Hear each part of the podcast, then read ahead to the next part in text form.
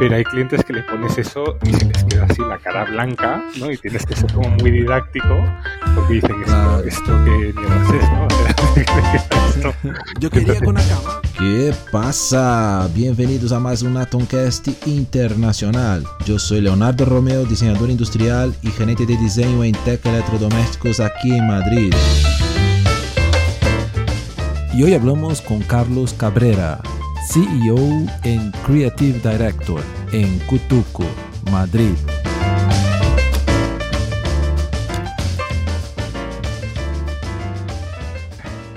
Entonces, bueno, empezamos. Muy bien.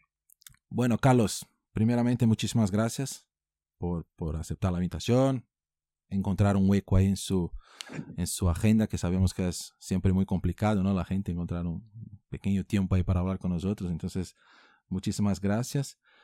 Y como ya comentamos y siempre hago con todos los invitados, eh, cuéntenos un poco de su, de, la, de su carrera de Carlos Cabrera Olayo, ¿sí? Sí, perfecto.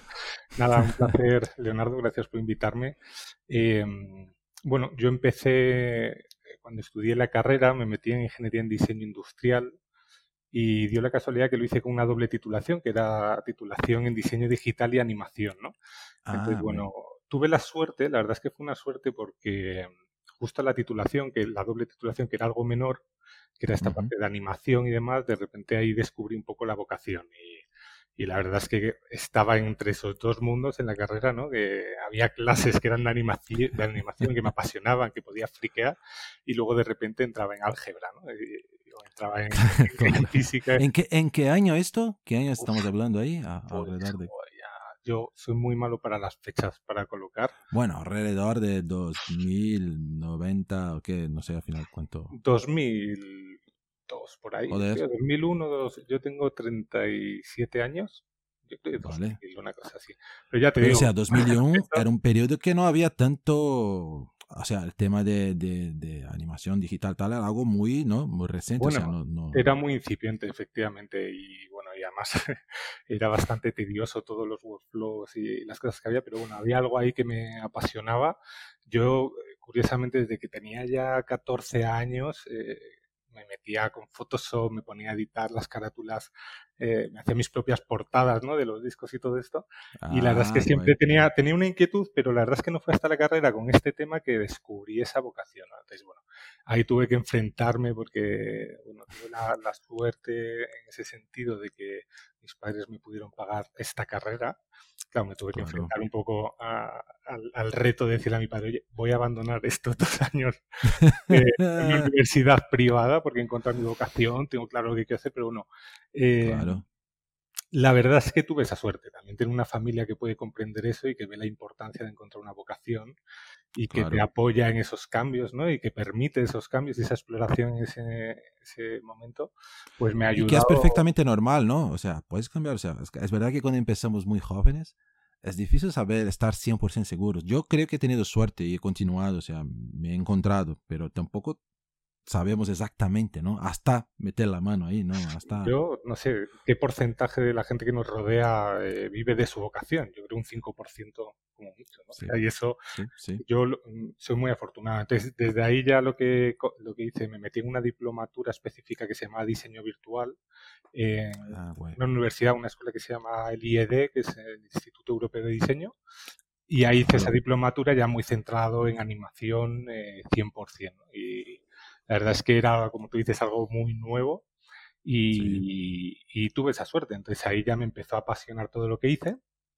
Además, desde muy pronto, casi desde la carrera, ya me metí en una pequeña agencia de comunicación a hacer logotipos, a trabajar mientras estudiaba. O sea, siempre he estado muy inquieto, muy en contacto con la parte profesional y durante toda mi formación y toda la etapa antes de, salir plenamente al, mundo laboral, siempre estaba haciendo cosas, ¿no? colaborando o trabajando en pequeñas empresas y demás. Y ahí em, también empecé a hacer como un mundo freelance, de, empezar a tener, desde muy pequeño con familiares, oye, te hago el logotipo de tu empresa. Ah, vale, sí, sí. es el, clásico, ¿no? Hacer logotipos para todos, ¿no? Total, y, y, bueno, y ahí fue cogiendo experiencia. Eh, trabajé en varias empresitas pequeñas de maquetación. Tuve la suerte también de explorar muchas áreas y eso me ha permitido enfocarme luego pues, exactamente lo que quiero, ¿no? Desde web, brand, eh, maquetación, digital. Entonces eso me permitió explorar muchas áreas y ver dónde quería poner el foco. Eh, luego tuve la suerte que me dieron una beca para un máster, una beca tutor, que tutorizabas a, unas, a unos chavales en, el IED justamente. Al IED, claro. Eh, y yo daba el máster de y, me daban el máster de motion graphics que, había, ¿no? el máster ah, muy bien. y ahí ya es donde me empecé a enfocar en, en esta materia ya más específica. En esta materia. Eh, generé, bueno, varios clientes modo freelance, fui creciendo, luego entré ya al mundo profesional, pasé por muchas eh, productoras, agencias, muchas tipologías además muy diferentes de, empresa. Eh, ahí se me abrió, gracias a la beca tutor, se me abrió un mundo muy grande porque sin haber sido profesor, el hecho de tutorizar a unos cuantos chavales me dio pie luego a, meter la cabeza en, una escuela que, ha sido muy puntera durante muchos años, que se llama CICE, y ahí al final acabé dirigiendo el mm. máster de Motion Gráfica y Dirección Creativa. Entonces eh, ah. empecé haciendo unos cursos y luego con el paso del tiempo acabamos diseñando el máster y fue muy interesante.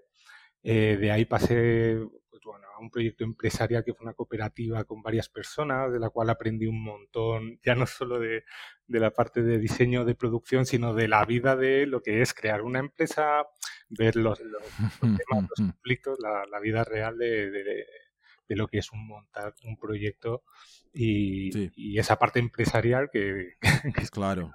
Claro, claro. Y, y, una duda, claro, siempre has pasado, pues, ha pasado por un montón de empresas, siempre relacionado el trabajo ya en, su área de, motion graphics, ¿no? Que, que, se habla.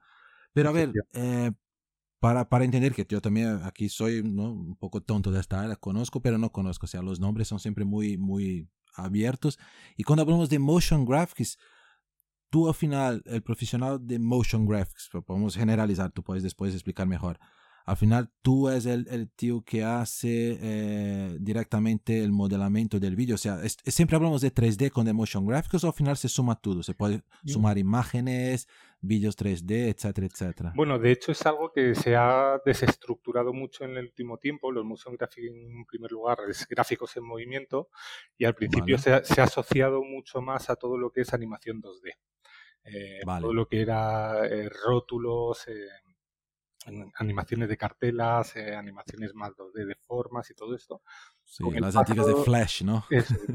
con el paso del tiempo se, ha convertido, eso se ha ensanchado un montón y ha abarcado campos desde experimentos visuales, ¿no? Desde la parte de video mapping, ya el 3D de lleno como algo puntero dentro de los motion graphics, y entonces se ha ensanchado, incluso tocando áreas como el, el, de la animación tradicional, o el del diseño gráfico, o el de la fotografía, ¿no? Entonces, al final los motion graphics eh, ha ido como ensanchando y cogiendo terrenos de, muchas partes. Claro, como un poco el, el, propio diseño, ¿no? Que al final teníamos el, el diseño industrial, ahora ya tienes el diseño industrial de hardware, tienes lo de interfaces, lo de no sé qué, interfase digital, interfase producto, o sea, se va, es una área creo que tampoco va a parar, ¿no? Vas cada vez más empezando o, o, entrando nuevas, nuevas sí, aquí lo que, Lo que cambia un poco en lo que es el perfil de Motion Graphics es eh, cuando tú hacías una carrera de animación, pues al final tú te ibas a eh, focalizar o a centrar en voy a ser animador, voy a ser texturizador, voy a ser modelador o iluminador, ¿no? Como campos muy concretos. Lo que pasa ya en el terreno de motion graphic que son producciones normalmente más pequeñas, de menos tiempo y menos gente. Vale. Entonces requieren perfiles como más completos en los que tienes que saber al final de realización, de animación, de, muchas áreas a la vez. Es como un perfil mucho más todoterreno que la carrera clásica de animación.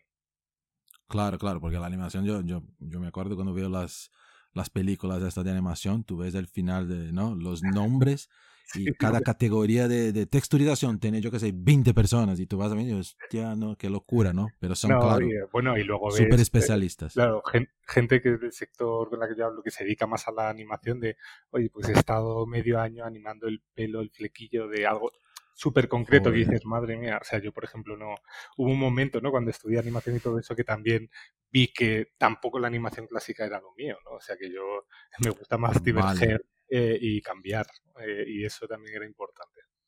Tú querías una visión un poco más, ¿no? Más abierta del todo ahí, ¿no? Eso es. O sea, es, algo más. Y también el, el, el, este profesional también al final cuida también de, de todo el, guion de la cosa o en teoría ya es el profesional que hace el guion o vosotros también en teoría hacen también esta, esta, esta parte o no necesariamente? Bueno, depende un poco de dónde estés enfocado. En, el sector de motion graphic lo que pasa es que tú te puedes quedar como mero operador de una herramienta, ¿no? De After Effects o Cinema 4D o puedes escalar a ser un poco dirección de arte o director creativo.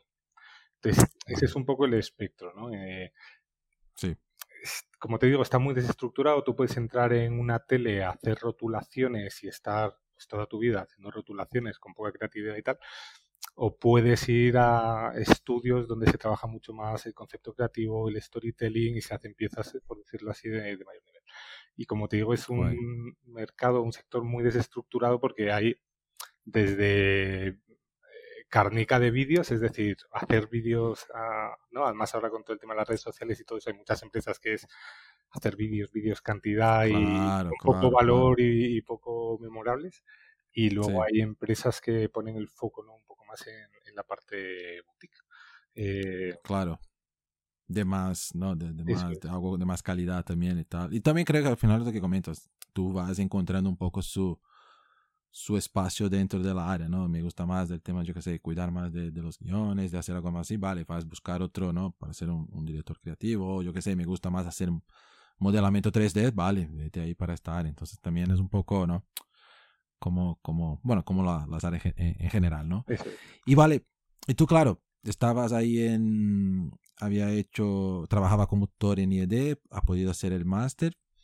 Y yo había visto alguna cosa en su, en su LinkedIn también que estaba haciendo en su momento, no sé en cuál empresa, que había hecho cosas para, para la televisión española también. O sea, ¿esto qué son? Las rotulaciones y también algo para el, el, canal de mm. Kids de, de, Disney, algo así. ¿Qué, qué era exactamente esto? Pude trabajar en una empresa que ya desapareció con el paso del tiempo, pero que era muy buena en el mundo de los motion graphic, identidad corporativa, identidad televisiva, que se llamaba Incapache y la verdad es que tuve muchas oportunidades de crecer, de mm. hacer proyectos interesantes.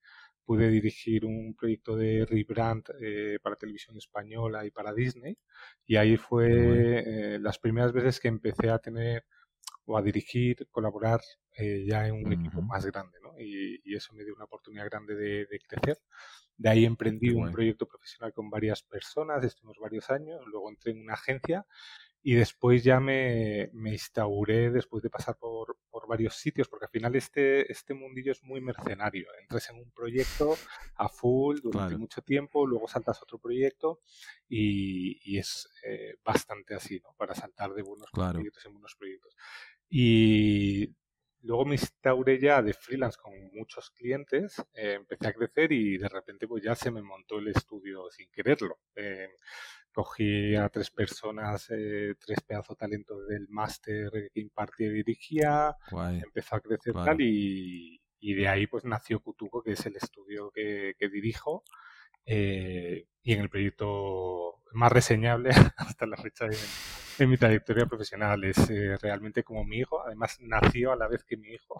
es decir, nació ¿Ah, sin, quererlo a la vez que... Sin querer con conjunto. Claro, creo que es como hasta el punto de cuando nació mi hijo fue como a ver cómo concilio y el proyecto empezó cogiendo el salón de mi casa, separándolo en dos y montando un equipo de cuatro personas al lado, pues muy, muy startup y muy tal.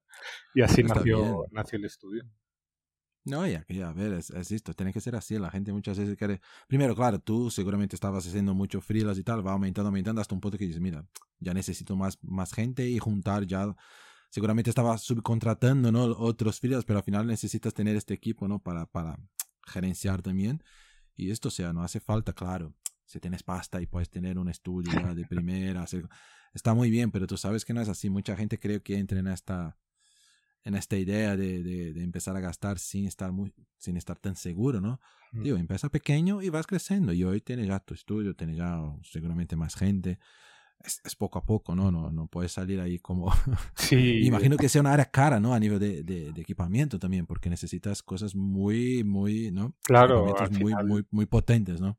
Efectivamente, yo empecé un poco creciendo de manera eh, muy sostenible y muy tranquila, eh, porque al final toda la inversión la hacía yo, ¿no? Es decir, salía un proyecto, compraba cuatro maquinones eh, para realizar el proyecto, nos metíamos en el salón de mi casa y bueno, y así fuimos creciendo. Luego he tenido la suerte, que esto yo lo he visto con compañeros y mucha gente del sector, he tenido la suerte que, que, en mi casa hemos mamado mucho de lo que es gestión de empresas, aunque es algo muy transversal a mí. Mm. Pero yo creo que es muy difícil al final eh, crear una empresa sin tener ni idea de empresa, ¿no? Y esto pasa mucho en mi sector, que al final, y en el mundo del diseño, ¿no? Y diseñadores, y entonces luego hay pues momentos complejos y te das cuenta que, esa parte de empresario no se aprende solo, o sea, no, es muy, complicado. Y hay mucho. Es una, un fallo, ¿no? Que tenemos. Yo creo, yo, yo, bueno, tú quieres también, eh, no sé si sigue dando clases, pero ha dado clases también, ¿no? En, sí, en, estos cursos tal. Y yo he hablado con otros también invitados que, que, son profesores también. Yo he dado clases en su momento ahí cuando, cuando estaba por Brasil. Y para mí es un fallo quizás en la, en la, en la universidad en general de diseño no tener una parte como eh, eh, para, la, para, para esto de, de, de cómo, por lo menos un, un, mínimo de cómo empezar su negocio, su empresa, porque es un área que, que es muy normal, ¿no? Que, que vas a montar tu empresa. No puede estar todos los profesionales ahí, salir y trabajar en la industria o dentro de una empresa. Entonces, es algo como todas las áreas, es verdad. Y claro, los diseñadores aún tenemos quizás aún más dificultad porque no es lo que ¿no? nos gusta, el tema de números, eh, las tablas, o sea, es muy, muy, tanto que mucha gente al final no, no, no logra, ¿no? Es, es, es, un punto. Es muy complejo y luego te enfrentas ya no solo a, a cosas de gestión, sino a, eh, pues a, a, las dificultades del sector, a ver cómo trabajas la retención del talento, la motivación de las personas. al final, el estudio que he creado no es más que un hub eh, de, artistas 3D de nivel increíble, ¿no? Y, y, al final mi trabajo es hacer que las personas que trabajan aquí se sientan cómodas, quieran estar aquí, vean en los proyectos un reto y todo esto es eh, muy complicado. O sea, es la parte complicada porque la gestión, bueno, eso se puede aprender, ¿no? Las tablas, los números, pero, pero yo creo que hay un tema que es eh, la parte de gestión del talento, los conflictos. De personas y talentos. Ahí. Que, que, al final las empresas son personas, ¿no? Y,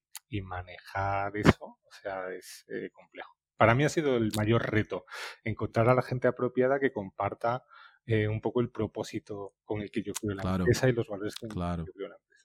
Sí, porque puede tener un muy buen, lo mejor profesional del mundo y puede ser que no se encaje en su equipo, ¿no? Por, ser, yo que sé, muy estrella o porque le gusta una cosa, no quiere escuchar. Y pasa mucho, ¿no? Creo que diseño tenemos este problema de, la, de, de, controlar un poco también el lado más humilde, ¿no? De saber, mira, puedo ser, puedo ser muy bueno, pero tengo que saber que estoy, que no hago nada solo, ¿no? Total, aparte yo creo que se da como un fenómeno que yo veo que eh, que está todo muy globalizado, entonces las referencias que uno tiene ya son mundiales, es decir, tú te comparas ya a nivel mundial, te metes eh, en tu Instagram, ves las piezas que hacen y entonces esto eh, también eh, genera como un poco de desasosiego y, y, a veces genera poca perspectiva, ¿no? Yo, yo he tenido aquí personas trabajando en proyectos muy interesantes, ¿no? Gente joven y que de repente no aprecian el trabajar en un determinado proyecto porque lo ven como algo menor, porque hay muchos proyectos chulos, ¿no? Y dices, joder, yo recuerdo, ¿no? Ahí en mis comienzos, cuando cualquier vídeo de, de cualquier cosa me apasionaba, entonces eh, todo eso es, eh, es, complejo, también es muy interesante y, y yo voy aprendiendo pues sobre la marcha como buenamente puedo. Sí, no, pero ahí es lo que dices. Creo que también hay una generación ahora que viene que es un poco distinta, ¿no? Ya, ya tiene expectativas, ¿no? Nosotros, yo también he trabajado en, cada proyecto horrible o cosas que...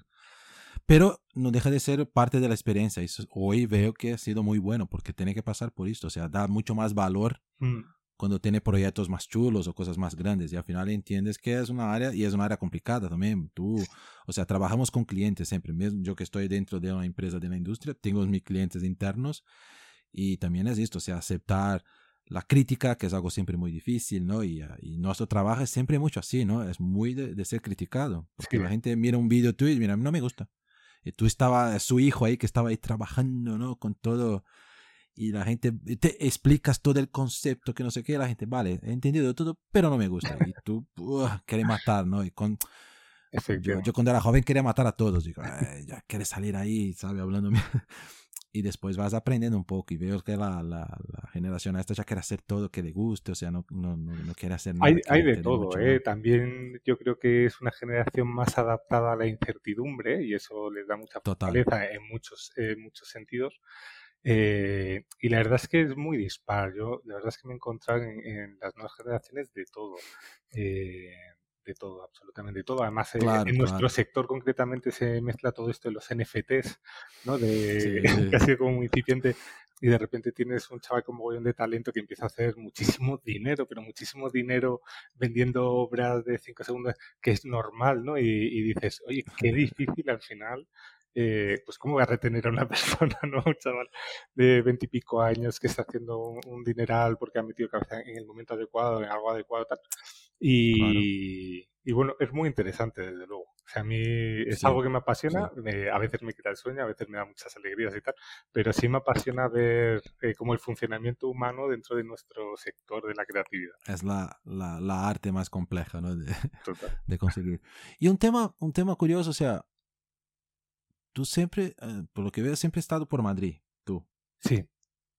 Y a ver, Madrid como un hub de, de, de, diseño, de motion, ¿cómo, ¿cómo vas hoy? Porque claro, cuando hablamos mucho de España, diseño, esta parte así, la gente, la gente siempre, mira, voy a Barcelona a buscar a alguien. Es un poco general. Y Madrid es algo que, no sé, ¿cómo, cómo tú ves aquí el mercado? Y, y, mundialmente hablando, tampoco Madrid tiene este nombre, a ver, no, yo, yo estoy hablando de, desde fuera ¿Y cómo ves tú el mercado actualmente aquí para Madrid? ¿Y cómo ha sido, si, si se está evolucionando, no? Bueno, yo creo que ha evolucionado. Tal vez eh, siempre ha habido una competitividad entre Madrid y Barcelona. Yo creo que siempre ha ganado Barcelona en ese sentido. de hecho, hay muchos estudios. Eh, hay más gente, ¿no? Más, más, estudios. Y, y bueno, y, y tienen culturalmente siempre han tenido más el diseño en las venas. sí, el estilo de la ciudad quizás también, ¿no? Pero pienso que Madrid es un, referente grande. Yo cuando empecé, eh, uno de los estudios que, me motivaron a, darle fuerza a esto es un estudio que se llama Serial Cat, que además eh, me gustaba mucho porque empezaron en sus orígenes a hacer todo muy craft. Tú veías una imagen que parecía una cosa hecha ahí en 3D tal y luego ibas a una masterclass y veías que era una foto que le habían tratado, que había... Y, era ah, muy chulo porque tenía unos orígenes, eh, ya te digo, muy craft y, a mí eso me llamó mucha atención y era un estudio de referencia no solo a nivel de España, sino a nivel mundial.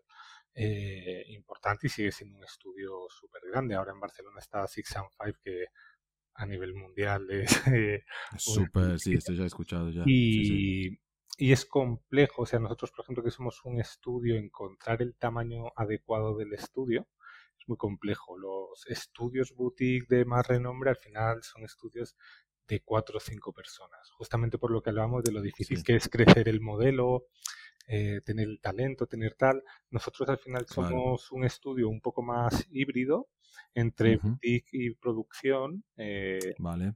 Eh, hemos llegado a ser, hubo un momento que empezamos a crecer un montón, llegamos a ser 22 personas y, y ahí eh, dije, no, este no es el tamaño de... O sea, quiero decir, si queremos llegar a ser eh, una boutique, llegar a ser esos estudios que, que admiramos, desde luego no, se trata de crecer en personas ni en cantidad de proyectos, sino en hacer proyectos más top. Y no, no por el hecho de hacer proyectos más top, sino porque estás gestionando talento y el talento como se recrea, como disfruta, es haciendo proyectos de verdad interesantes, ¿no? Entonces, ahí cambiamos un montón la estrategia interna del estudio y ya nos fuimos a, ahora somos 17, una cosa así, y nos hemos mudado a un estudio que la idea aquí es un estudio súper chulo y tal, pero la idea es que aquí ya no cabemos más para no crecer. O sea, ya por obligación.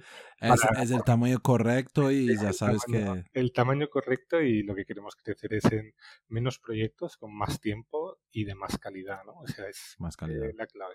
Es la clave. No, no, lo veo bien. No es un tema de, de crecer de, de, tamaño, ¿no? De crecer de, de, de expertise y de poder ofrecer algo aún más, más... Bueno, y seguramente vas a continuar haciendo lo que hace y con proyectos algunos otros más, más top, ¿no? ¿Y cómo ves tú? O sea, ya había comentado un poco, claro, es un mercado que, que, que en los últimos, yo qué sé, 20 años ha crecido, bueno, básicamente ha nacido, ¿no? Es un mercado que antes era para Hollywood y ahí las, los grandes estudios que tenían sus, sus productoras, creo que propios, algunas pequeñas por el mundo. Y ahora básicamente tiene un montón, o sea, tiene una competencia también, además de todo. Tiene estos, estas webs que ofrecen servicio como, como le llama este Fiverr, por ejemplo, una, una que conozco y hay otras ahí, yo no me acuerdo los nombres, pero hay muchas que, o sea, tú tienes gente haciendo de todo, ¿no? Y sé que Video es, un, es uno que mucha gente ofrece. Mira, hago vídeo, yo que sé, una, una intro para su YouTube por, por yo que sé, desde 5 o 10 pavos hasta lo que quieras pagar, ¿no? Y, muy Y es una locura. Sí, sí. es una locura. O sea, hay, y, hay cosas buenas, por, pero tiene que pagar, es verdad. Y hay cosas muy que tienes ya un default ahí y van solo cambiando el nombre de la empresa y la gente todo feliz, ¿no? Por cinco pavos tampoco. Y es complicado. Muy complicado. Pero ¿cómo ves esto también? Porque esto no deja de ser de cierta forma, no, me lo imagino que llega mucho cliente y dice, pero a ver, tío, en Fiverr me cobran 100 pavos y tú me vienes a cobrar 10 veces más o mucho más. Esto no es... bueno, eh, eh. yo, yo, creo que es parte del tema, esto que apuntas es eh, muy importante y creo que en España la labor que tenemos los estudios como el nuestro, o por lo menos donde nosotros hemos puesto el foco, es en que los clientes puedan tangibilizar lo que es el, trabajo creativo. Es decir, hacer tangible lo intangible, eh, valorar lo que no se valora. Y, en eso hemos trabajado muchísimo. Nosotros hemos desarrollado una plataforma, una experiencia de cliente. Eh, en España siempre la producción ha sido muy caótica. Yo las experiencias en muchas de las productoras he aprendido mucho, muchas cosas que me gustan, he implementado mi proyecto y muchas otras que he cambiado. Y una de esas es eh, el caos en la producción española. ¿no? O sea, parece que aquí se gestiona todo por mail eh, y al final hay unos problemas de, pérdida de información, desalineamiento con los clientes. Eh, y entonces todo eso lo hemos trabajado mucho justamente para, para no ofrecer solo eh, un producto, eh, un vídeo, ¿no? Porque si reducimos al final nuestro trabajo a un vídeo parece como algo muy pequeño, ¿no? Y cuando un cliente claro. dice, ¿cómo puede costar esto 30 segundos de... Claro, 30, al final los resultados son 30 segundos, ¿sabes? Parece poco, ¿no? Claro, no. nosotros al final hemos reflexionado mucho sobre esto y al final hay que tener, hay, hay que llegar a la conclusión de que lo, lo, que vendemos no es solo un vídeo, es una experiencia eh, es una experiencia audiovisual y tiene que ir más allá y hay que, y hay que explotarla de una manera mayor, ¿no? Nosotros ya, por ejemplo, todos nuestros proyectos no entregamos solo el vídeo, entregamos todos los cortes, las gráficas, el tal, todo lo que puede generar mucho valor añadido. Entonces, creo que la clave está en posicionarse en ese espacio que han dejado las grandes agencias, ¿no? Antes un gran cliente iba a una gran agencia que le gestionaba los medios, las productoras y todo eso. Eso ya hoy en día, pues creo que ha perdido cierto sentido, ¿no? Entonces, nosotros, por ejemplo, uno de nuestros discursos es eh, haz tu campaña 360 desde la experiencia visual. ¿Qué manda hoy en día? El vídeo. Oye, pues desde el vídeo genera todas las gráficas, genera la comunicación digital, genera el evento, genera... Y entonces, eh, así es como con eso, con la plataforma que tenemos, la metodología que tenemos de eh, creativa, que hacemos muy participa el cliente, hacemos tangible un poco lo intangible y eso es lo que nos diferencia al final de, en escala muy grande, de Feeder, ¿no? de, O de estas cosas. No, entregas un valor distinto, es esto. Yo creo que es el, secreto, o sea, cómo ser distinto. Pero cuenta un poco de la plataforma, porque conozco la plataforma. Ah, tú la conoces, ¿no?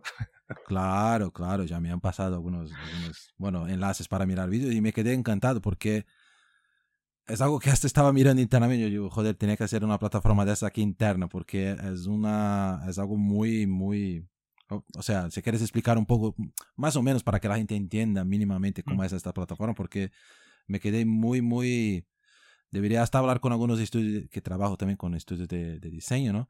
De crear algo así, porque es muy buena, es verdad, porque claro, Paravillo tiene, está hecha para Villos, es verdad, pero funcionaría con cualquier otro tipo, tipo de servicio de diseño, ¿no? De delivers y tal, de control.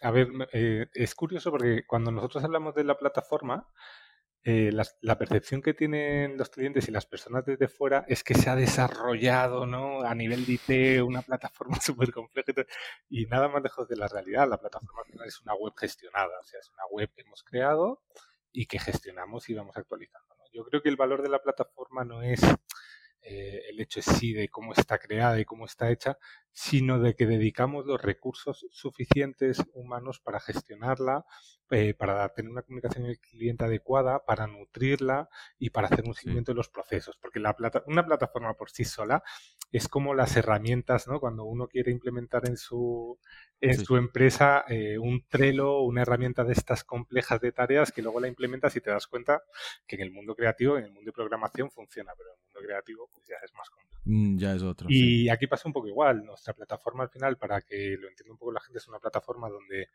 eh, el primer objetivo, la primera parte de la plataforma es recogida de briefing, que es psicológico, es decir, que el cliente se, se sienta escuchado y que se recoja exactamente lo que el cliente quiera. Que al final un párrafo donde el cliente entienda, hostia, esta gente ha entendido lo que le pido, ¿no? Pues algo tan sencillo como empezar por ahí eh, siempre es un buen comienzo. Y luego tenemos, pues, eh, unas líneas donde puedes ver el progreso de las diferentes áreas del proyecto y puedes ir viendo en la plataforma básicamente pues el guion que está aprobado, la música que se ha aprobado, eh, donde nosotros damos varias opciones de realización o varias opciones de música que el cliente puede elegir. Eh, entonces se va volcando toda la información y esto es muy interesante porque no es solo, nosotros no lo hacemos solo de cara al cliente, sino que el cliente lo ve, pero el equipo lo ve. Entonces todo el mundo implicado en el proyecto está viendo la misma información y sabe lo que está aprobado, lo que no, no hay pérdidas de información y tampoco obligamos a los clientes a utilizarla. A veces nos llama un cliente, no llama el cliente al project manager, oye, que esto tal, no sé qué, pero ya nos ocupamos nosotros de que esa información llegue a la plataforma y de que todo el equipo sea consciente de, eso. Entonces ahí es donde está realmente el valor, porque la plataforma en sí es como eh, la fórmula. Sí, es, algo, es algo, o sea, no, no hay nada grande detrás más que el trabajo que se pone encima. Y ese es ese un poco el éxito de, la plataforma, que es algo importante para nosotros y a lo de que dedicamos bastante, bastante energía y, demás, porque creemos que funciona y que ayuda mucho, no ayuda mucho a reducir eh, tiempo dedicado a tonterías o a, a, cuando te desalineas con el cliente y ese tiempo dedicarlo a lo que le importa al cliente y nos importa a nosotros, que es creatividad, un proyecto mejor y llegar a algo más, un vídeo más memorable, más espectacular, etcétera, etcétera. Claro, claro, ¿no? y eh, lo que comentas tú, al final también es, eh, no es solo para comunicación con el cliente, pero para vosotros no deja de ser también ya un acompañar el proyecto, ¿no? Tienes ahí todos sus su, su proyectos, sus etapas. Y me gustó mucho porque al final vas viendo desde el briefing, desde de qué música, de qué sonido, de qué los primeros 3Ds ahí, claro, sin texturas, sin nada, ya va entendiendo un poco una, hasta vídeos ¿no? de referencia que, que el cliente pasa a vosotros, hasta llegar en las revisiones, entonces está muy, muy bien estructurado, es verdad, es muy sencilla, lo que me gusta es, es muy sencilla, funciona, pero claro, funciona porque al final es, la plataforma está ahí, o sea, tú tienes que alimentar y, y hacer con que gire la, la, la, rueda esta, ¿no? Pero está, a mí, a mí me gustó mucho porque me parece muy, muy, queda todo muy claro, ¿no? No tiene esta duda que, ah, mira, te he pasado el correo, ah, no he visto, ah, mira, ¿te acuerdas que hablamos? Ah, ya no me acuerdo, porque es muy así, ¿no? Claro. Son temas mucho que hablamos, no me acuerdo, hablé de este color, yo qué sé. Ah, Además, al final tú pierdes tiempo, ¿no? Y no, el cliente también, y las cosas no, no, no van A ver, cuando trabajas con un cliente pequeño, una agencia pequeña o demás, no suele haber tanto problema, pero cuando trabajas con una corporación grande, ¿no? O sea, como la vuestra, que tiene que pasar muchos filtros, que al final hay muchos feedback, es mucha información, hay contradicciones entre los feedback, incluso el pan de, cada día hay que manejarlo, pues tener todo eso muy claro, poder eh, ser didáctico con el cliente de, oye, mira, esto se contradice con esto y verlo todo claro, a nosotros nos ayuda un montón. Ahora internamente estamos trabajando eh, vamos a mutar un poco la plataforma porque estamos utilizando internamente una herramienta que se llama Milanote, que, eh, que funciona con boards y eso es lo que mejor ha encajado aquí sin duda. Claro, para mentes creativas no gestionar por tareas, sino gestionar de manera visual. Entonces nos, hemos, ah, montado, nos hemos montado como, como unos boards con estructuras internas que nos funcionan, que están hechos muy al, a la manera que tenemos aquí y eso lo queremos llevar, transformar un poco nuestra plataforma un poquito para acercar al cliente en tiempo real a esos boards, que sería guay. Ya no es una plataforma que nutrimos, sino que el cliente ve en tiempo real cómo el equipo está interactuando en los board. Entonces estamos eh, pensando un poco en ello como una evolución de, esa plataforma. No, no, al final, claro, es una cosa que también que va evolucionando con el tiempo, ¿no? Vosotros tenéis que estar ahí y, hay siempre herramientas nuevas ahí para, para, ayudar en esto. Pero no, no, pero está muy bien porque creo que es, que es la, la dificultad es esto al final, cómo, cómo dejar todo felices para conseguir aprobar con clientes, para no dar vueltas desnecesarias, que es algo que, que es complicado, hasta, hasta qué momento el trabajo está terminado, ¿no? Que es un punto también muy, muy complejo, ¿no? En diseño, ¿no? Hasta qué momento termina un proyecto, porque quieres revisar y tal, eh, y es un tema que, que, tengo también con los estudios que trabajamos, siempre muy, es distinto, ¿no? De un trabajo, mira, tiene que hacer esta pieza de ingeniería, este proyecto, me lo entregas, ya está, ya lo hace, sabe que tiene que hacer y punto. Aquí no, aquí estamos trabajando con algo ¿no? que, que no está tangible en un primer momento y tienes que llegar en algo y, que esté a gusto de todos. ¿no? Sí, y yo creo que esto es una discusión que he tenido con muchos compañeros del sector de hasta qué punto merece la pena meter al cliente en el proceso creativo y hasta qué punto es mejor ir iterando con él de una manera menos, menos constante. Menos participativa. Nosotros creemos en que cuanto más mejor, es decir, pero eso solo se sustenta, yo creo, si el cliente tiene una percepción de control y de profesionalidad enorme. Si eso no existe, el cliente te va a volver loco, claro. O sea, si el cliente no tiene una percepción de, profesionalidad y tal. Entonces, eso es otra cosa que nosotros trabajamos mucho desde la comunicación, la plataforma y la manera de trabajar.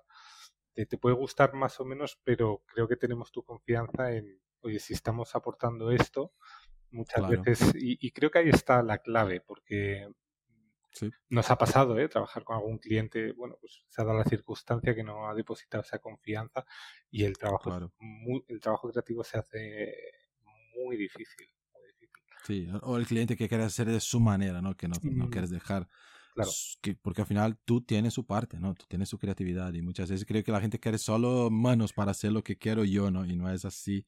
Bueno, quizás tenga que buscar otro tipo de, de otro perfil de, de, de, proveedor ahí, yo qué sé. ¿no?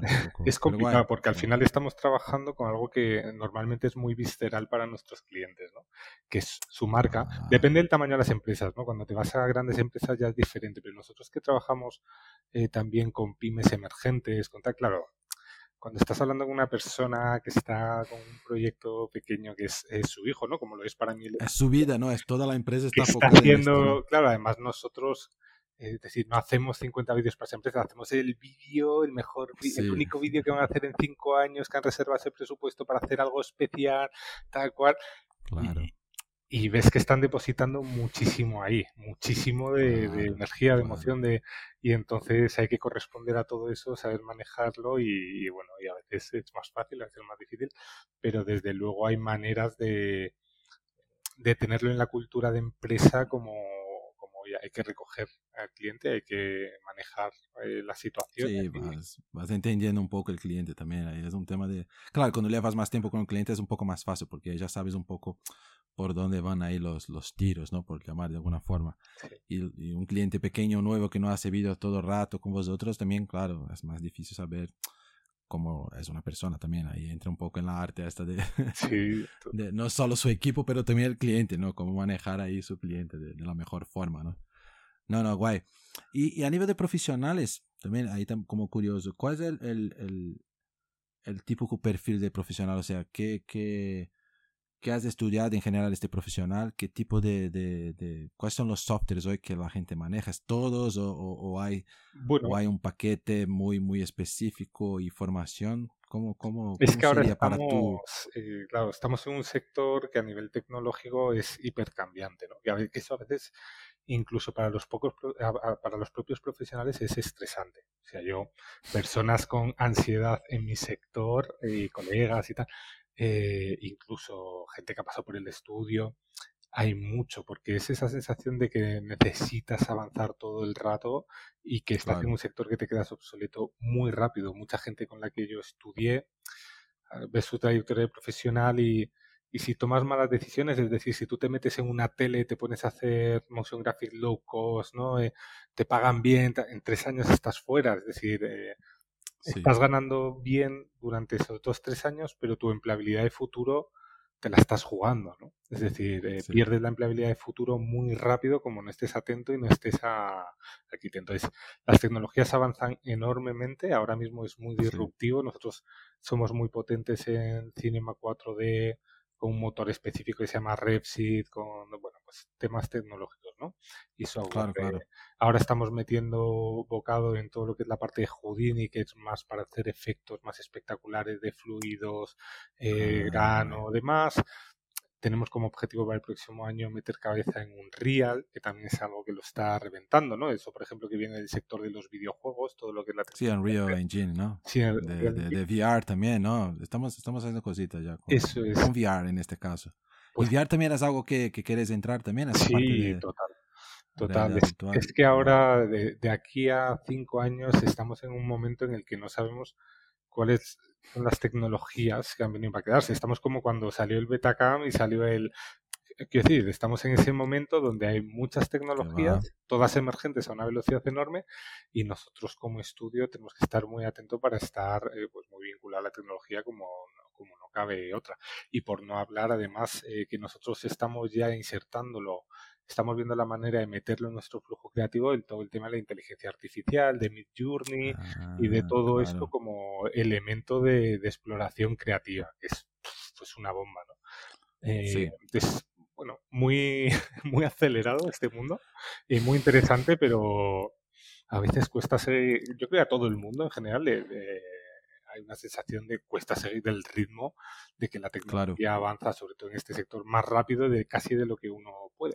Sí, sí, sí. No, y qué, y qué camino tomar, porque como van saliendo muchas cosas. Sí, sí. Me lo imagino que también tú, joder, a nivel de software, todo, ¿por qué lado voy? Pues para este, ¿cuál es mejor? Porque no sabes exactamente. Quizás este va a funcionar muy bien, este, el mercado quizás va, va, va, a acabar con este. Entonces es un. Eh, me lo imagino. Es un. Eh, bueno, tenemos en todas las áreas, pero que creo que su área tiene mucho más. Pues, estos pues matices son más complejos, ¿no? Y tiene una parte también de, de vídeos que es muy eh, que seguramente es muy importante. Yo veo como mm, quizás la más importante, bueno, es la que cuadra muy bien los vídeos, que es la parte de, del audio, ¿no? del sonido, de, de, la música, de efectos de, de sonido y tal. Y, y, cómo os manejáis? Porque yo, yo sé que ya existen hasta sound designers, gente que solo trabaja haciendo esto, creando sonidos o, o perfeccionando cómo hacer. ¿Y esto cómo, cómo trabajas y cómo lo ves tú también? Porque yo veo algo que, que, que es algo que, que, da mucha vida, ¿no? Al final. Sí, y, y, es una pena porque cuando en nuestro sector analizas un poco el presupuesto de los proyectos, por donde se recorta siempre el sonido. O sea, eso es así. Es decir, eh, los proyectos que tienen el suficiente budget como para hacer una banda sonora ad hoc eh, bien ah, trabajada, son pocos proyectos. Es decir, volvemos a hablar de, lo tangible y lo intangible, ¿no? Un cliente entre una banda sonora de galería que hay bandas sonoras muy buenas de galería frente a una hecha eh, a medida, ¿no? O sea, echado. Claro. muchos clientes no perciben la diferencia ni ven el valor de eso, ¿no? Entonces, eh, tangibilidad, eso volvemos a lo mismo, es, yo creo que es importante.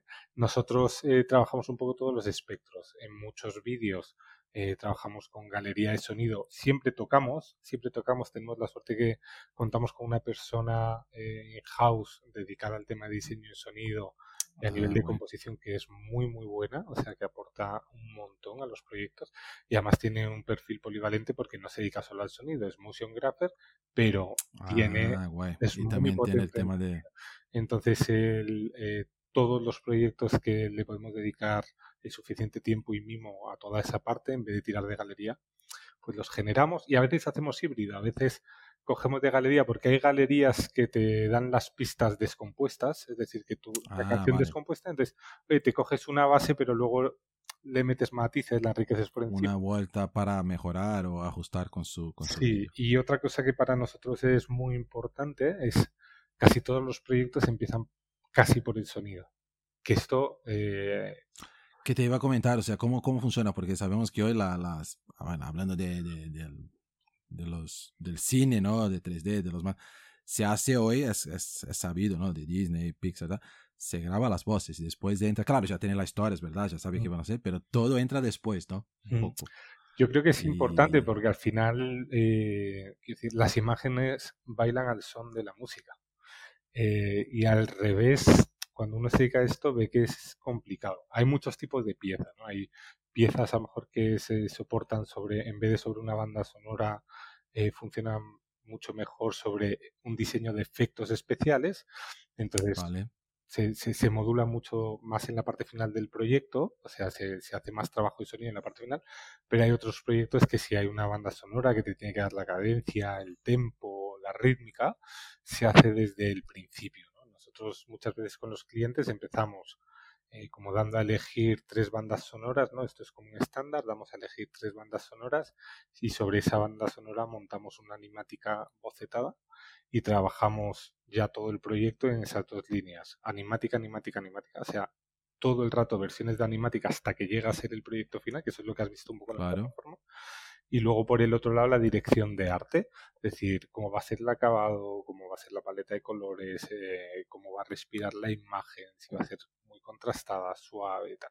Entonces, en esos dos ejes se puede ser más o menos didáctico. También hay clientes que lo procesan mejor y clientes que lo procesan peor. Hay clientes que de repente ven, tú lo has visto, las animáticas esas en grises que hacemos, ¿no? Que son como, sí, sí, previos desde el propio programa de 3D, que eso nos da mucha vida porque en tres días podemos bocetar una pieza. Claro, hago, hago súper rápido ahí para entender. Pero hay clientes que le pones eso y se les queda así la cara blanca, ¿no? Y tienes que ser como muy didáctico porque dicen, esto, esto qué mierdas es, ¿no? O sea, ¿de, qué esto? Yo quería con acabados, no es un vidrio, es un sólido, ¿qué es esto? Entonces hay que ser ahí muy, muy didáctico, pero, pero el tema de la música, volviendo un poco a eso, eh, es algo fundamental. O sea, hay que ponerlo a la misma altura de lo visual. Eh, y, y no siempre es así, ¿eh? Y nosotros también pecamos a veces de, de no darle la misma importancia. Yo creo que la gente al final es esto, siempre la imagen es mucho más, o sea, creo que la gente piensa que la imagen es mucho más importante que la música. Ah, la música metes una música guay y tal, pero es lo que comentas tú, al final es, es hasta, hasta hablando de la creatividad, ¿no? Para un profesional del área, la música creo que da mucha base, ¿no? Porque al final es lo que creo que tú has dicho todo, o sea, las imágenes van bailando de acuerdo con, ¿no? Acorde con la, con la, con la música, ¿no? Con el sonido y tal. Entonces creo que... Y, y una, una, buena banda sonora y un buen diseño de efectos eh, sonoros te sube un 30% la pieza de calidad. O sea, tú puedes ver la misma pieza. Yo creo que que el sonido y el tratar bien el sonido tiene una capacidad de ensalzar enorme. Es como la narrativa. Tú puedes trabajar las texturas increíbles, puedes trabajar eh, la luz, el render hiperrealista, pero si la historia es una mierda, es una mierda, ¿no? Y, al final, con el sonido, eh, yo creo que se produce un poco ese efecto que multiplica la calidad de lo que estás haciendo o, lo divide, ¿no? Entonces, sí, sí, sí, sí, sí. fundamental. Es fundamental. No, no, y es verdad, al final puedes tener todo muy bonito, todo perfecto, y es al final es una mierda bonita solo. Es, esto, o sea, no tiene, no tiene Y al final el tema de, de, calidad, de, de, del acabado, de la textura, de hacerlo más, cuanto más real posible, es que, es que creo que es lo que la gente más busca, ¿no? Principalmente aquí en TACA cuando hablamos de producto y seguramente muchas otras empresas, ¿no? Y esto es un tema más de, de, de tener más calidad o menos calidad, y esto es un tema de, de, pasta, de más tiempo de, de, yo qué sé, de renderizado, o es un tema también de, de del nivel de, de, yo qué sé, de softwares que tenéis? ¿Cómo, ¿Cómo funciona esto al final? Porque, ah, mira, quiero lo más, eh, más realista que real, porque hay vídeos que son mejores que las imágenes real, ¿no? Porque son tan buenos que no, no, tienes defecto, ¿no? ¿Cómo, cómo, cómo, bueno, ahí ¿cómo se equilibra esto? Yo creo que ahí depende de... Hay muchas herramientas y muchos motores de render, pero al final eh, con cualquier herramienta o cualquier motor de render tú te coges al mejor del mundo y comparas las piezas ¿no? del mejor en este motor, el mejor en este y, todos son un espectáculo. ¿no? Entonces no, está tanto en la herramienta, puede haber más facilidades en uno u otro. Eh, yo creo que hay una parte más eh, artística y que depende del artista 3D. Y también de las horas de dedicación. O sea, eso es clave. Las horas de dedicación que le puedas echar es clave. Eh, por ejemplo, en la parte de infoarquitectura,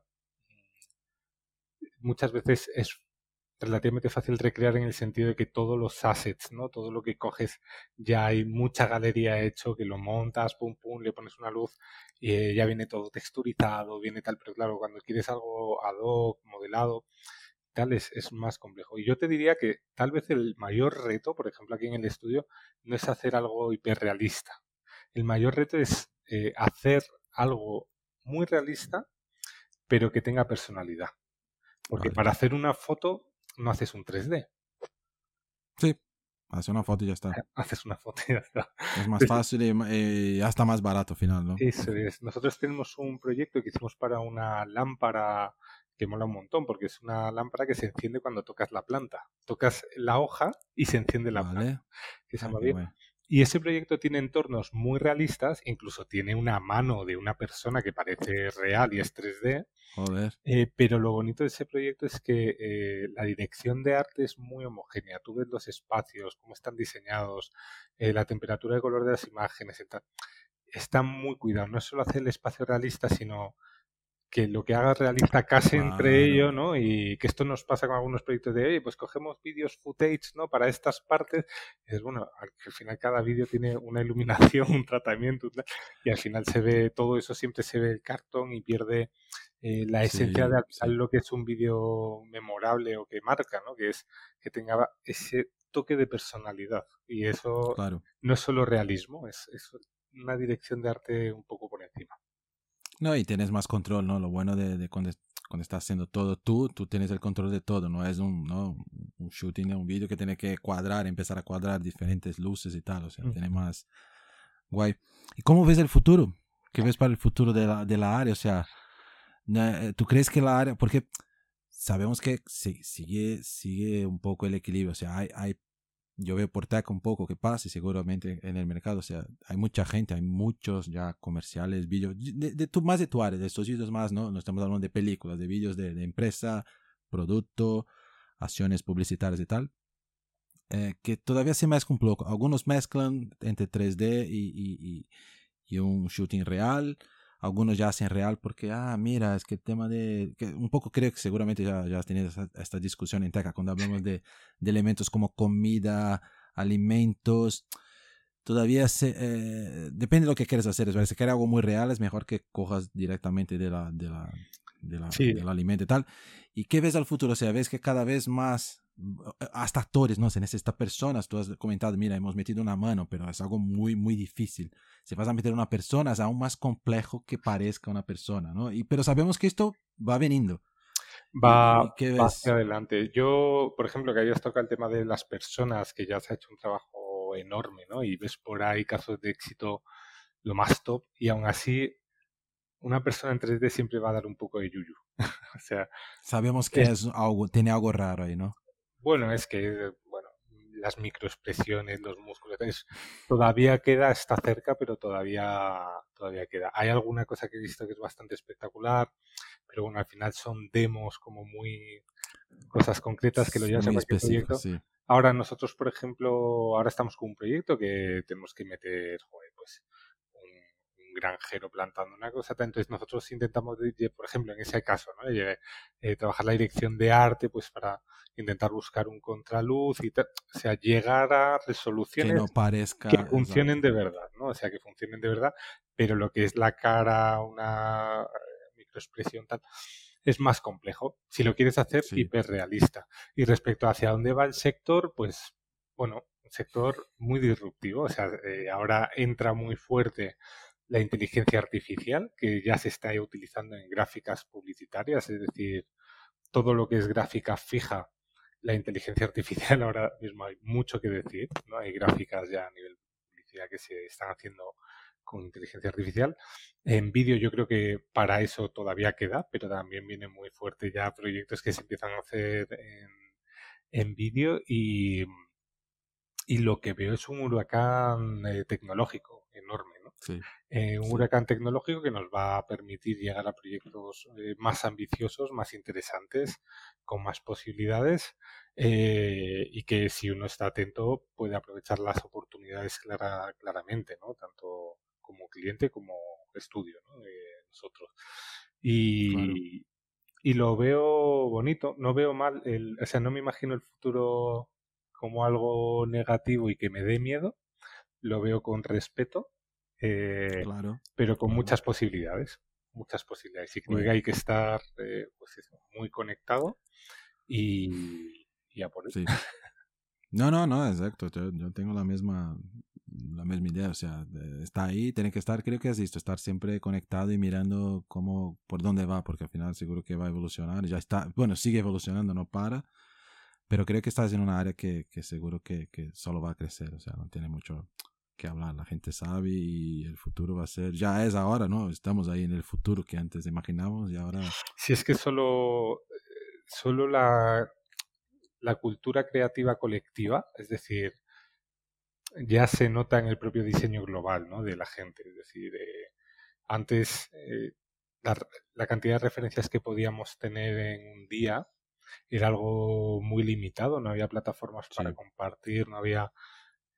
podías ver, pues oye, de, de los libros, las revistas web específicas, tenías que buscar sí, hoy en día ya haces tu búsqueda ahí de feed de los 100 mejores del mundo y tal, tiene todo. y vas viendo esa, esa creatividad colectiva que también tiene su lado negativo, ¿no? Eh, en mi propio sector ves patrones de diseño muy marcados, muy, muy marcados. Eh, un cliente me dijo, diseño, esto es diseño para diseñadores, no para clientes reales. Sí. Sí, para mí es la, la ola Pinterest, porque claro, la gente mira Pinterest y todo sale igual. Sí, Porque hay cosas chulas. De, cuando hablo de diseño de productos, que es mi área, o sea, tú vas ahí de inspiración y ves un, un, un pattern ahí de este diseño más moderno, más limpio, más minimalista, no sé qué. Y claro, y vas viendo los que va, lo que va saliendo y acaba saliendo como todo igual. Y digo, a ver, tío, vale, pero hay, hay mercado para todos, porque si salen todos iguales, ¿qué vamos a hacer? sí, Y, eh, creo que con vídeo un poco sale, ¿no? Va en la misma línea, ¿no? Con, con Motion. Eso pasa un montón en Motion, yo por eso creo que es muy importante nutrirse de inputs transversales fuera del sector de los Motion. Es fundamental Exacto. y porque si no es que al final acabamos todos, Sale todo igual. todos eh, con líneas como. Sí, sí, ese es el, el gran problema. No, no, genial, genial. Eh, no, muy bien. Te- te- me he olvidado de preguntar algo a ti, o sea, o quieres hablar algo más, o si no, ya, ya partimos para las, No, ya las, las, las No, creo que, de, joder, de puta madre, a mí me, me ha gustado. Y bueno, lo que había comentado, siempre me gusta preguntar a la gente si tiene algún alguna referencia en la área o en otra área que sea, bueno, que, sea que, que tenga sido una referencia o que sigue siendo una referencia para ti. para Ah, mí referencias siempre han sido estudios como eh, Serial Cat que te comentaba antes y Serial Six Cat. and Five, eh, que bueno, tocan, Six and Five por ejemplo es un estudio que toca más el plano arquitectónico y otros tal, pero son referencias mm, inspiracionales, hay una... ¿Y profesional hay alguno así, Peter persona? Tarka, no sé si lo conoces, Peter Tarka es No, otro, es otra persona del mundo no. del 3D que es, eh, Es es muy... una pasada. Peter Tarka, Sí, muy bien. muy, muy bueno. O sea, es un gurú mundial y, y son un poco así mis referentes más marcados. Luego hay estudios, pues Tendril, sobre todo estudios, que es donde... ¿Y dónde está el mercado si una persona hoy quiere trabajar con, con, con Motion en esta área? Eh, ¿dónde, si yo, yo he hecho Motion, quiero trabajar en esta área, ¿dónde tengo que, que ir? ¿Dónde, te- ¿Me quedé en Madrid? Mm, ¿Puedo trabajar bien aquí? ¿O tú me dijeras, mira, vete a este país o a este sitio que seguramente ahí vas, es donde está el, el, Bueno, el gordo del mercado? ¿O no hay? está muy, yo diría que está muy diversificado. O sea, no hay un Vale. centro de... Está muy diversificado. En Estados Unidos hay grandes estudios también. Claro. Eh, bueno, un ex Tucker, de hecho, ahora está en una empresa de lo más top de Estados Unidos, que le tuvimos el otro día por aquí de visita y tal, eh, guay. que se llama IBC el estudio y es eh, una pasada. Pero no te diría un sitio concreto, además que hoy, entre el teletrabajo, eh, es que al final... Sí, puede estar en cualquier sitio, puede ser un nómade digital y, y haciendo cosas por el mundo, ¿no? Sí, y además como, como te digo, en el sector, eh, ya has visto, los estudios normalmente son cuatro o cinco personas, es raro estudios, ¿no? Un público más grande porque Muy, muy casi siempre son más productoras, que ya no son estudios, y las productoras tienen- Claro, es distinto. es otra historia, ¿no? Y, y como te digo, es, eh, es muy mercenario. La gente trabaja para el estudio, este que está allí, este que está allí y tal, se mueve. Claro, es muy claro. así, ¿no? Es como el sector de las películas que te vas unos meses a, a A este a estudio. Vancouver, después- ahí a... tal. Mm. Es así un poco. Claro. Qué guay, qué guay. Y, y la otra que, que me gusta saber es si tienes, si tiene algún, algún libro, alguna, alguna web o un podcast Estoy ahora con mi- gente. Con ¿no? mi poco tiempo, yo no soy gran lector, eh, pero sí he, eh, empezado un libro que se llama El Cisne Negro, no me acuerdo ahora del autor. Es un poco Cisne así, negro, vale. Que es un poco filosófico y es interesante porque habla de la disrupción, ¿no? Y cómo eh, Ah, lo que más nos impacta en la vida eh, son las cosas que menos podemos controlar, ¿no? A veces, pues eso. Venga. Y, Sí. y cómo nos obsesiona, es bastante interesante, un poco ahí, eh, filosófico. Y bueno, yo ahora estoy muy centrado en la vida familiar, niños, tiempo Sí. hiper reducido. Bueno, tú decías que tenías un niño, ¿sabes de lo que te hablo? Claro, sí, sí. Tiene que, mala- el- el, malabares. el equilibrio ahí, ¿no? Claro, con una empresa en las manos, una gran empresa y con la vida. Pero es bien, o sea, eh, vas aprendiendo y, y es importante tener ¿no? este equilibrio, claro, siempre. Ayuda mucho. No, no, genial, Carlos. Me, me ha encantado la, la, la charla. Muchas gracias por, por, por compartir un poco también de su, ¿no? de su, de su experiencia, un poco de, ¿no? de información, porque hay mucha gente, sé que es una área que, que mucha gente tiene interés ahí, ¿no? Es una área que, que, que no es fácil, es verdad, que tiene que ser ahí muy aplicado, creo, ¿no? Es una, ahí no, no creo que no hace falta hablar si, si quieres trabajar en cualquier área, pero es una área que, que requiere ahí esfuerzo y, y paciencia también, ¿no? Porque no va a salir haciendo ya Mm. películas o los más, las cosas más chulas, tiene que empezar a aprender y tal. Y, genial. Y Muchas si gracias a ti. algo más, más que... Nada, no, muchas gracias a ti por, por invitarme. Y nada, un placer. El proyecto de Atomcast me parece chulísimo, o sea, poder dar visibilidad pues, a gente del sector y lo que hablábamos antes también de la diversidad y de nutrirte de, de otras áreas, de otros campos, salir de, del foco y del túnel que tenemos Del cada foco solo día. diseño, diseño, diseño, abrir un poco lo- los ojos, ¿no? Un poco así. Es, es muy guay, a ver si coincidimos en, en persona con una caña. Sí, verdad. te debo, de- tenemos que ir alguna vez ahí en, la- en las, en las oficinas ahí cuadrar alguna cosa. Y si alguien quiere contacto, o sea, ¿cómo, cómo te puede encontrar en cutuco.com? Bueno. Es la web, ya está. Cutuco con K, ¿no? Cutuco, las dos con K, cutuco.es. Y nada, ahí pueden ver el trabajo y encantados. En, estamos organizando para el Design Madrid eh, un, festival que hacen en febrero. Vamos a hacer Sí. unos workshops aquí en el estudio, seguramente, por si Ah, a alguien le interesa de creatividad y bueno, estamos eh, armándolo. Y, y, y nada, Para conocer el estudio también, está bien. Sí. con- Conocer vosotros. encantado quien tenga inquietud. Muy bien, muy bien. Bueno, perfecto, tío. Muchísimas gracias y nos encontramos algún día. Un placer.